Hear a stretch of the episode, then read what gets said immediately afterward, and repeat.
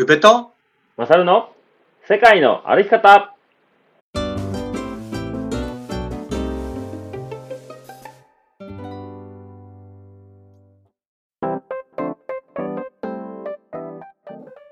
世界の歩き方番組パーソナリティの宇部とマサルです。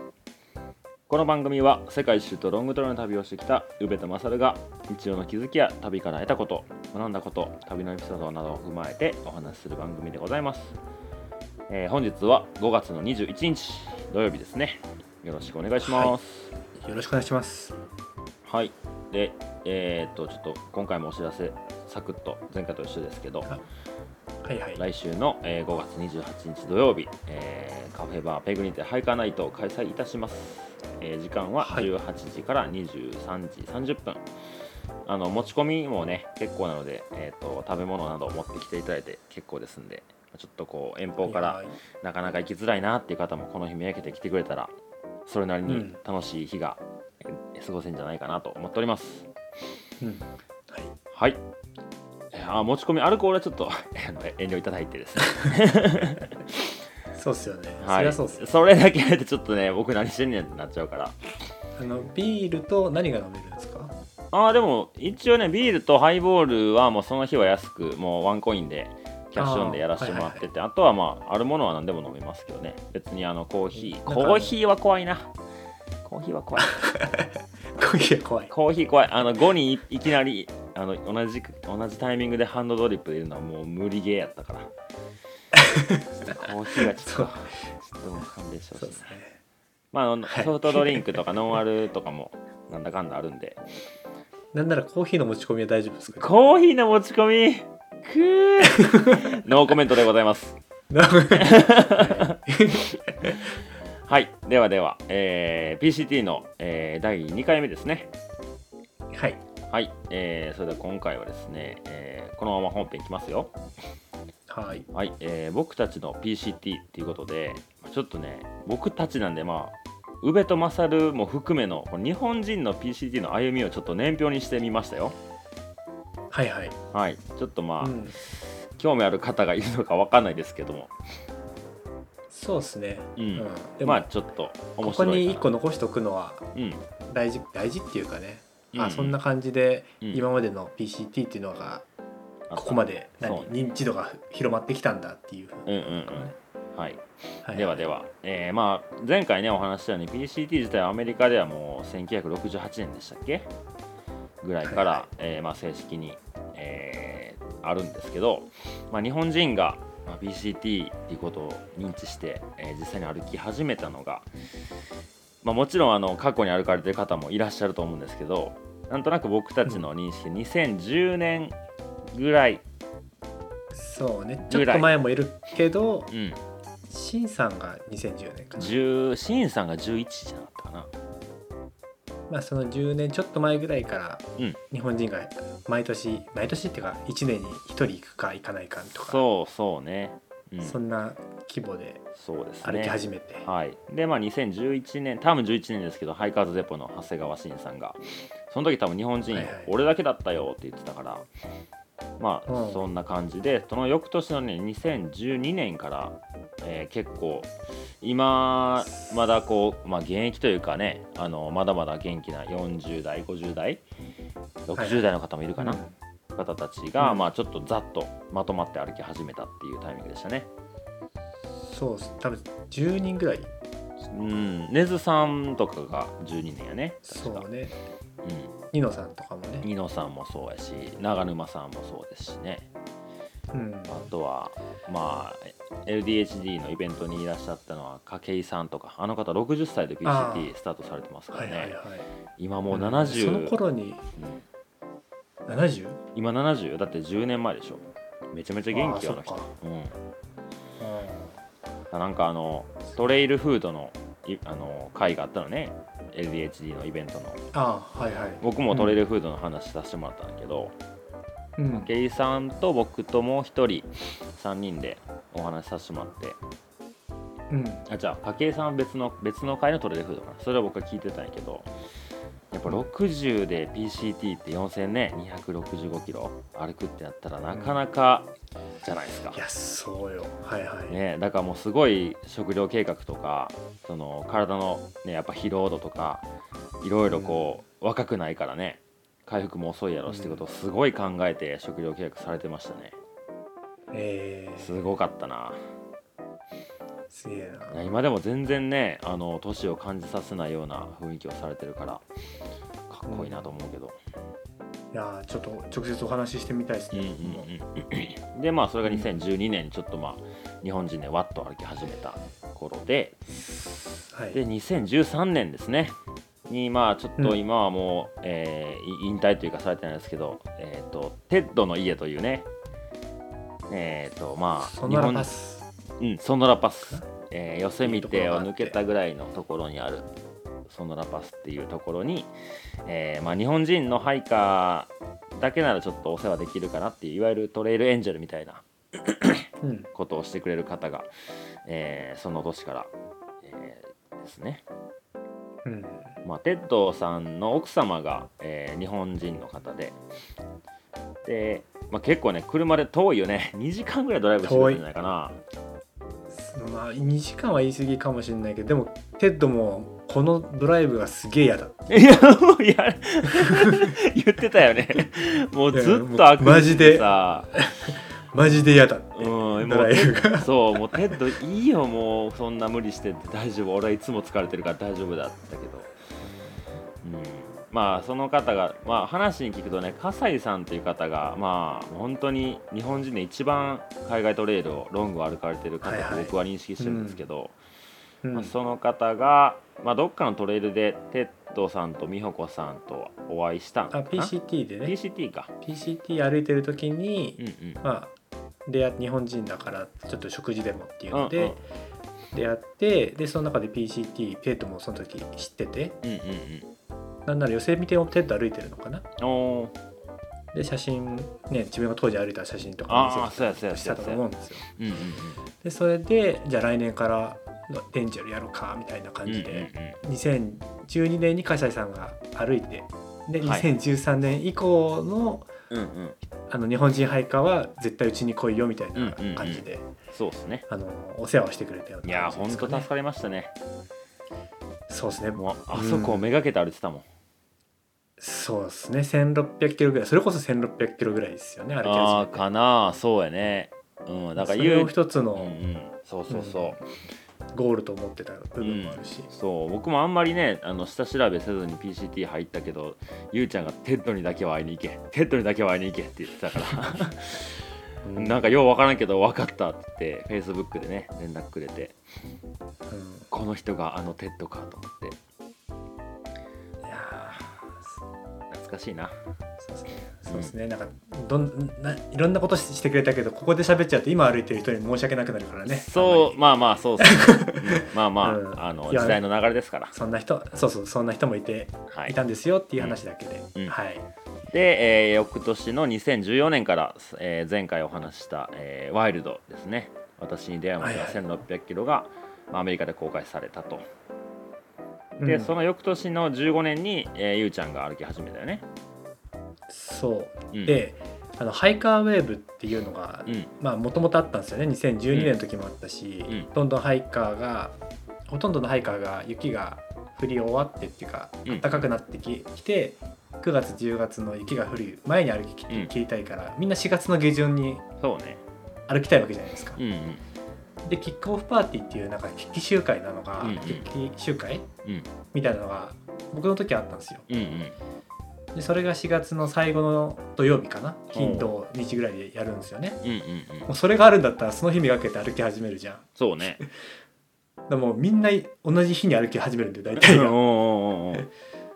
で2013年まではよかった2014年ぐらいまでは良かったんだけど、うんうん。まだ。うんうん。2015年のその前の年に映画があるから、うん。2015年が必然ともうビッグウェーブになる。んですよ。ーおお多分異常だったと思うウェーブ感がへええじゃあゆうちゃんスカウトの家泊めてもらった時何人ぐらいいたのハイでも30とかあ集合写真とか撮ったけど、そんなもんなんやうん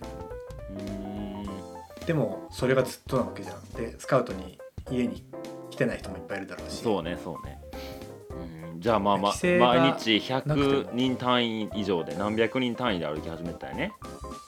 そうかもしれないね。ただだ、う、うん。ん。4月の下旬にうん20日前後にみんな歩いてたかな、うんうんうんうん。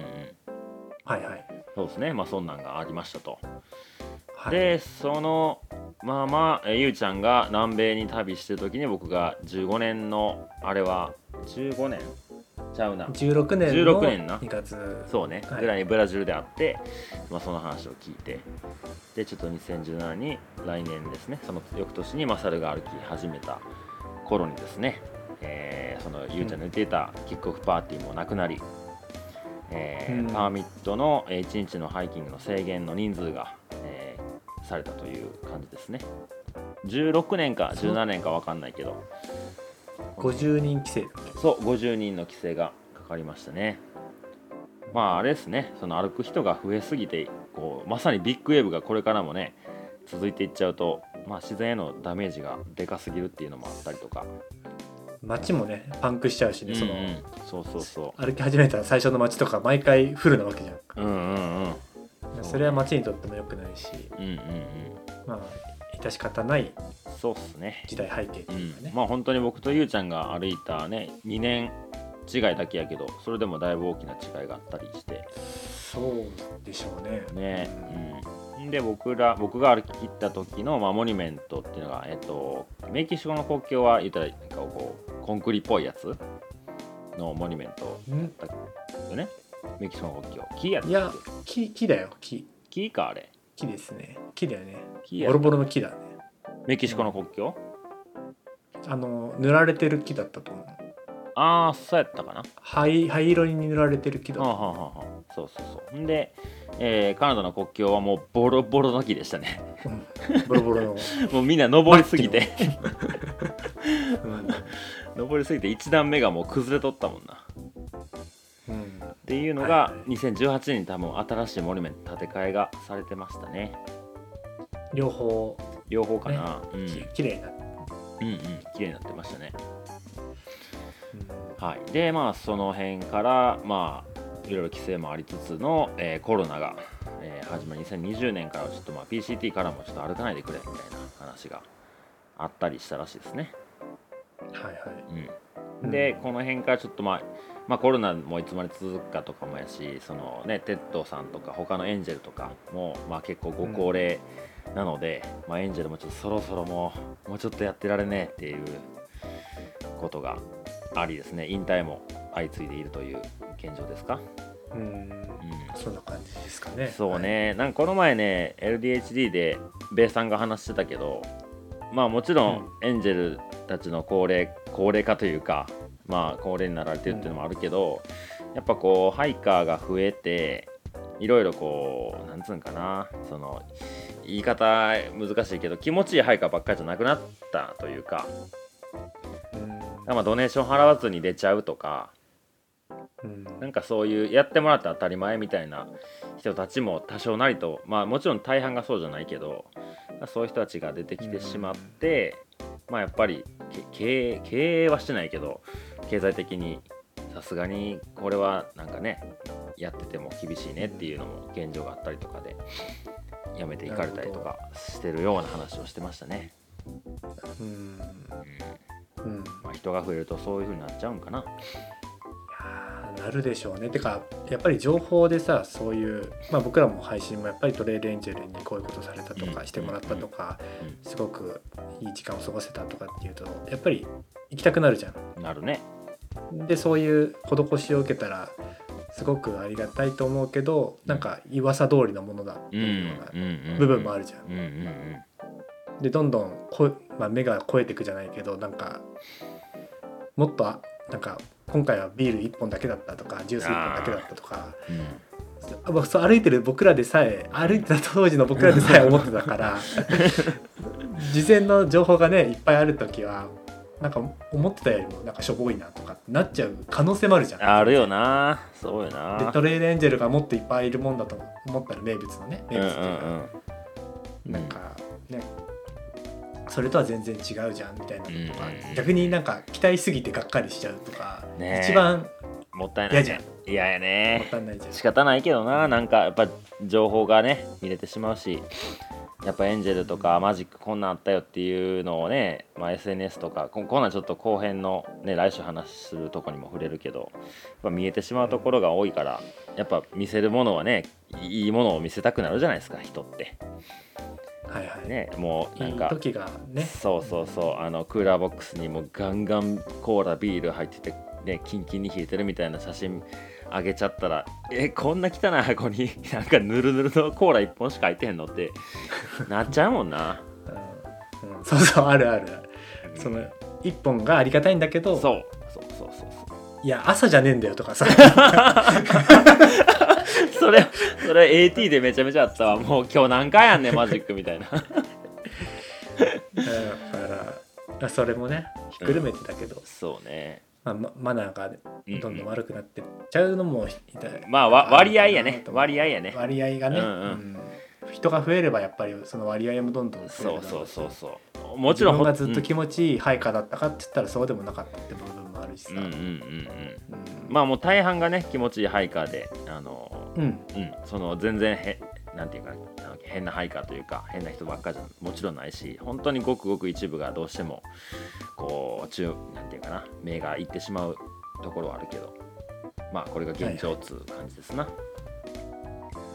うん。でまあ今年の2022年はまあ日本人でもね僕の知る限り10人以上いててうん。でまあきもちろん会ったことない人もいますけどなんか15人ぐらいは確実に歩いてんじゃないかって日本人のねハイカーが。いるそうで。まあおそらくもうちょっと何人かね言ってると思うんで20人ぐらいいるんかな。うん。うん。まあやっぱ2年間ね歩けなかったっていう人もそうね。大ちゃんもそうやし。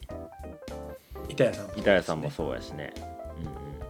まあそんな方たちもいてて、まあ、今年はちょっと多いのかなって気はしてるけど。うんっていうのがまあもう僕たちの知る僕らの知る限りの、まあ、日本人の PCT の歩みっつうとこですな、うんうん。そうですね。はい、うんうんうん。いやほんとこの10年ぐらいでいろいろ変わるんやな。いやー変わる変わってるんだと思うな。ねえそうよね。だって紙紙地図とか多分しんさんの時とか持ってたんちゃう？2010年とか11年とかって。12年もそうだと思うんですよね、で2015の僕が歩いた時もうん。紙地図で行ったんですよ、うんそれってあれ全部印刷してて。えーっと何やったっけ？ヨギズブックじゃなくて？じゃなくて本当に紙地図を A4 のやつをバーって何センチ4センチぐらいになるぐらいのやつを、うんうんうん。バウンスボックスっていうの、うんうん。何？って言ってなんかどんどん送って開けてっていうのではい使う分だけ取るんだよってうん言って、何それみたいな感じのやつを、うんうん。とりあえずそれやらないといけないよっていう多分最後の世代って言ったらあれだけど、うん。でもアプリでうん。なんだ無料のうん。ハーフマイルだっけ？ハーフマイルマップね。ハーフマイルマップもあって、うん。あれはげあの場所その場所に行かないと分かんないじゃん動くかどうかも。そうそうそうそうそうそう。これ動いたらいいなとかって思いで。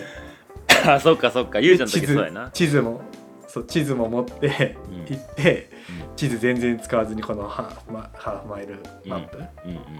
だけで行けたっていう、ん。なんかそのなんか本当に行けるのかないけないのかなっていう境目だったから、うん。それ以前の人たちは多分紙地図でやってたんだと思うんうんうんうんですよ。うん。そうやね。僕の時はもう紙地図持ってるハイカーほぼいなシエラのとこは僕も持ってたかな。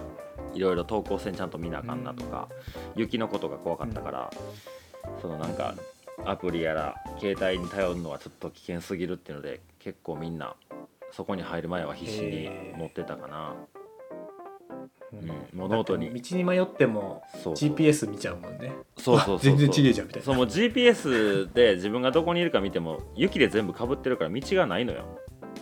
僕としては、だからもうそれよりも等高線見てあのパスに行かなあかんみたいな感じの歩き方やったから,、はいはいはい。うん、GPS に頼ってちょっと危なかったかもね、うん。うん、で、ね。僕の時まあそのそのエリアはちょっと持とうとしてたり持ってるハイカー見たりとかしたけど出発する前にゆうちゃんに「もうとりあえずハーフマイルマップあったらいけるよ」って言われてほんまかいなと思ってそれをダウンロードして。であの Guthook ってゆうちゃんの時あったんかな？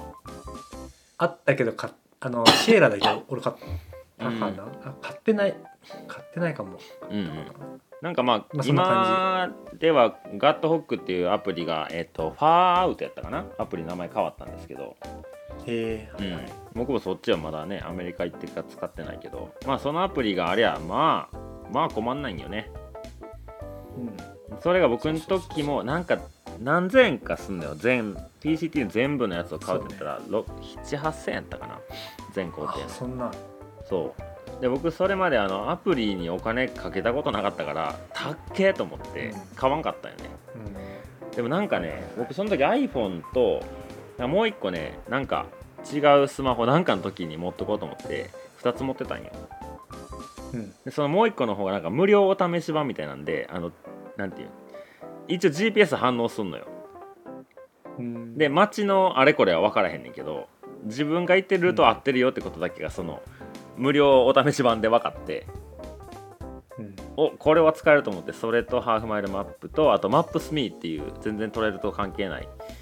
世界史あれめっちゃ使ってましたね。あれめっちゃ使った、はいはい。あれで僕あれマップスミーでし出発する前に全部 PCT のルートピン打って この道かっつってもう1ヶ月ぐらいかけてさ全然ないやんけ道っつってやってたもんな。で大体のそ方向れあれですね。あの世界一周旅行者の歩みですね。そうやねそうやね。あれはかなり。いまだに使ってるもんなマップスミ。あれはすごい便利やったな。でまあもちろんあのエンジェルの、ね、場所とか何も分かんないからうんもう名物ご当地エンジェルの僕はスキップしまくってうん。マジかっていうことがいっぱいあったけど。ねあの重ねるなとかああそうバンダナあるでしょ？なんかカサデルナってあれカリフォルニアのあるよね。はいはい。でなんかなんかちょっとヒッピーコミュニティみたいなノリのところらしくて。うん。でそこでなんか毎年バンダナ作ってくれてるのよね PCT の。うん。でなんか噂によると踊ればなんかもらえるらしいねあそこで。そうですね。そんなんも何も知らんと普通に多分なんか今思い出したらあそこになんか矢印あったあれなんやろなと思うとこ普通にスキップして でバンダナどこでいつ買えんのかなと思ってあれ取ったら次の日からみんな持ち始めて「えそれどこで買ったん?」って言ったら「えもう行ってへんのかされるな」って言われてさ マジかあれ欲しかったのになと思ってもうすごい後悔してあげてましたねいやーでも。それ難しいですよね。そのうん。転ばぬ先の杖じゃないですけどその全部をうん。あのあそこに行ったらあれをしとかないといけないっていう情報が先に知ってるうんことがいいかって言ったらちょっとそれは分かんないじゃん。まあじゃあこれは来週話しましょうその辺の話は、あはいはいはい、うん。そんでそその日にそ,、ね。の次の日かなにその僕の年はね赤いバンダナやったのよ。うん。であ落ちてたのよトレイルに、ではいはいはい。おおこれはと思ってでも誰かが落としてるから今日一日中歩いてすれ違った配下全員に聞いてもし誰も私のじゃない俺のじゃないって言ったらもう自分のにしようと思ったのよおうはいはいはい。1日だけね。もう次の日からもうこれ俺のだよって言ったろうと思ったけど。で誰にも会うやん会うなよと思って歩いてたら休憩してた3人組がいて「これバナー落としてない?」って聞いたら「うわ私の!」って言われて「くっそ!」ありがとうって言われて「はい」って渡した。うんうんみたいな。すげえなんかあのいええやつの顔しといたよ。全然問題ないよっつって懐かしいな。はい。そんな感じです。はい。まあまああの今回ねあの、まあ、PCT の中でもいろいろね変化があるっていう話ですけど。まあ、まあ言いたいことというか結論はやっぱ時代は変わるもんやからね。なんかそれをこうそうね。あの時良かったって言って歩くよりかはやっぱね今の状況は今しかないし。うん自分が歩いたで年はね。結果的にはなんか自分が歩いた年で良かったって思ううん。と思うんですよね、うんうん。僕もなんか紙地図の時代を経験したかったなって思った、思うと思ったけど、うん。いやすむしろなこの GPS でも歩けるから僕も歩けたんだとかさ、うんうんうん。間口を広げてくれた感じはあるんだよね。いろんうんうん。うんな道具の発達とかもあって、はいはいはい。今までなんか選ばれし者しか歩けなかった場所がこういう、まあ、音声配信を聞いて興味持って歩くっていうのとかも、うん。なんか敷居を下げてくれてる人がいてくれてるしそういう技術の発達とかもうんうんね、だから自分がこのタイミングで歩けてよかったと思うしそこで出会えた人たちはこのタイミングでしか会えなかったんだから、うんうん。全然うん。いい。うん。うんそれは僕に限らずマサルとかもそうだしそうね。各世代のクラスでみんな同じことを思うと思うんうんですよね。うんうんうん俳句ユアオントリップってオン俳句か。オントリップちゃうわ。俳って感じだね。なんか2022年で、ね、いろいろコロナでうん。歩けなかった人もいると思うんですよ。そのうん。大ちゃんも。そうね。行けなかったけど、い今そうい行けなかったけどこういうつながりができて、うん。でまた2022年歩けたことでなんかそこでまた出会いがあるわけじゃないですか。そうね。結果的には良かったなっていうのは、うん本当に、ね、気持ち一つでうんうん全然前向きにもなるし後ろ向きにもなるし、そうね。うん、本当そうやと思うわ。でなんかねこの前東京行った時にあのロバート・ハリスさんと会ったのね。前も話したと思うけど、はいはい。でその時にやっぱ僕彼が今73とかかな？僕の40個上なんか。すげえですね、はい。でなんかやっぱ僕がハリスさんの話を聞くとやっぱめちゃめちゃその時代のこと憧れんのよもうめっちゃヒッピーど真ん中の時代とか、でまあ彼もすごい楽しく話してくれるんだけどふと思ったんやけどハリスさんの憧れた時代っていつやったんですかって聞いたらえっとね1920年代って言ってたんよね。うん。もう分からへんやん僕には。もう100年ぐらい前の話やん。でもハリスさん70年生きてるからやっぱそういう時代を見てなんか映画とかそういうので見ていやこの時代に旅したかったなって彼も思ったらしいよね。うん。でそれを求めてそのヒッピーのど真ん中の時代を生きてで僕たちがその時代を憧れてロングトレイルとかをするわけやん。うんそういうことはさまたこの20年後とか30年後に、まあ、歩いたり旅する人からしたら僕たちがなんかこういろいろ変わってきちゃったねって言ってるハイキングのシーンだってその時代に歩きたかったなっていう人が出てくるかもしれんわけやからさ。うんって考えたらう、ん多分常にそうなんやろなと思う。うん。だってこっからさスマホがどう変わっていくか分からへんよ。荷物がさすげえちっちゃくなったりなんか運んでくれるなんかができたりとかさ。確かにそしたらなんか僕らが60ぐらいになった時にね PCT 歩く若者がいて「えマサルさんの時スマホしかなかったんすか?」って言われるかもしれない。確かにな。と思ったら時代って流れていくもんやからそういうもんなんやなと思ったね。うん。なるほど。うん、みんなやっぱどっか憧れを求めて旅をしてその時代の中でできることをやっていくんやなと思そうですね。う、うん、だって今クレジットカードなかったら飛行機に乗るのも大変やんか